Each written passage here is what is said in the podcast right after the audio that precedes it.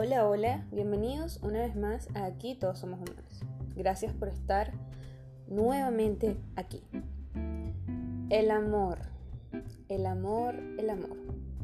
Estos últimos días hemos venido hablando mucho sobre lo que son las emociones, la mente, los pensamientos y particularmente creo que el amor es un sentimiento, yo creo que el más fuerte, el que mueve el mundo. Sin duda, pues no es el único, pero para mí es el más fuerte. El amor es la batería de nuestra vida. Si hay mucho, estamos muy bien. Y si hay poco, nos faltan motivos para seguir.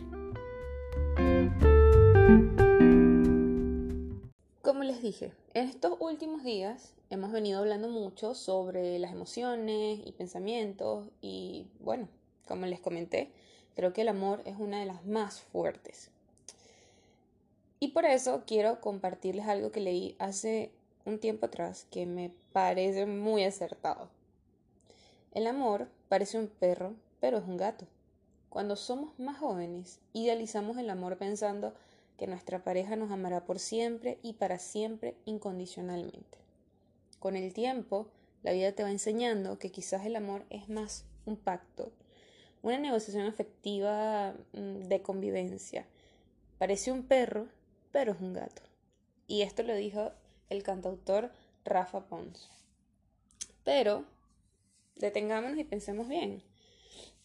La verdad es que los perros nos aman sin poner ninguna condición y los que han tenido uno alguna vez lo saben.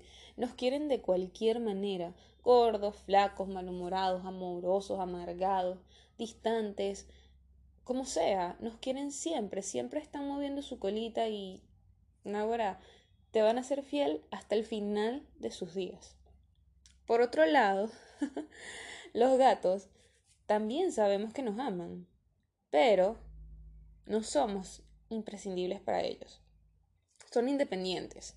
O sea, de hecho, puede que ni siquiera nos prefieran cerca en algunos momentos. Y demuestran su amor de manera sutil, sin euforia. Y incluso pueden irse un día de manera voluntaria y continuar con su vida sin que les afecte. Nuestra mente, a medida que transcurre el tiempo, va dejando las expectativas que teníamos en el amor y lo vamos viendo de una manera más práctica. Pienso que tenemos que mirar con los ojos del corazón, apreciar las cosas sencillas, amar el presente, no tener miedo a perder aquello que creemos que es nuestro y decir no cuando nos desviamos de lo que estamos buscando o de lo que esperamos. Y por supuesto que también podemos quedarnos con la idea del amor romántico de Disney o de las películas de amor de ese amor sin condiciones, de dar sin esperar nada a cambio, de entenderlo todo y hacer de todo sin, sin esperar y de hacer del otro también algo tan nuestro casi que sea como la piel. Pero la realidad es que cuando crecemos necesitamos dar y recibir. Ojo, esta es mi percepción. El amor que estamos recibiendo, o sea, que estamos dando, perdón, necesitamos también recibirlo. Por ejemplo, en un matrimonio. Hay cosas que hay que hacer para que el amor se mantenga. No es como que, ay, sí, ya, la fiesta, la boda, te dije que sí y felices para siempre. No es así. Por eso, o por esa idea, es que hoy en día tantas familias se separan, hay tantas familias disfuncionales, por la idea equivocada de que el amor siempre es incondicional.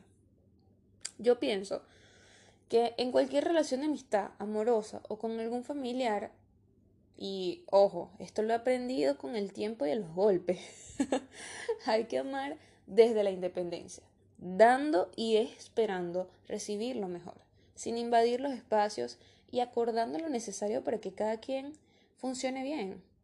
Es como un engranaje. Hay un libro que les puedo recomendar que me encantó y que siento que puede dar una mejor idea de todo esto. Se llama Amar o Depender de Walter Rizzo, que habla de cómo hacer del amor una experiencia más plena y saludable. Y bueno, yo creo que para cerrar este episodio Y para cerrar el mes del amor, nada, amemos mucho, amemos de verdad. Y recordemos que realmente el amor puede sanar el mundo. Solo el que ama de manera desapegada sabe realmente amar, disfrutar de ese amor y no sienta necesidades, ni tampoco busca rellenar espacios que cree vacíos. Se siente completo y desde ese lugar es capaz de relacionarse con otra persona en igualdad de plenitud y sencillamente compartir la dicha de transitar juntos el camino.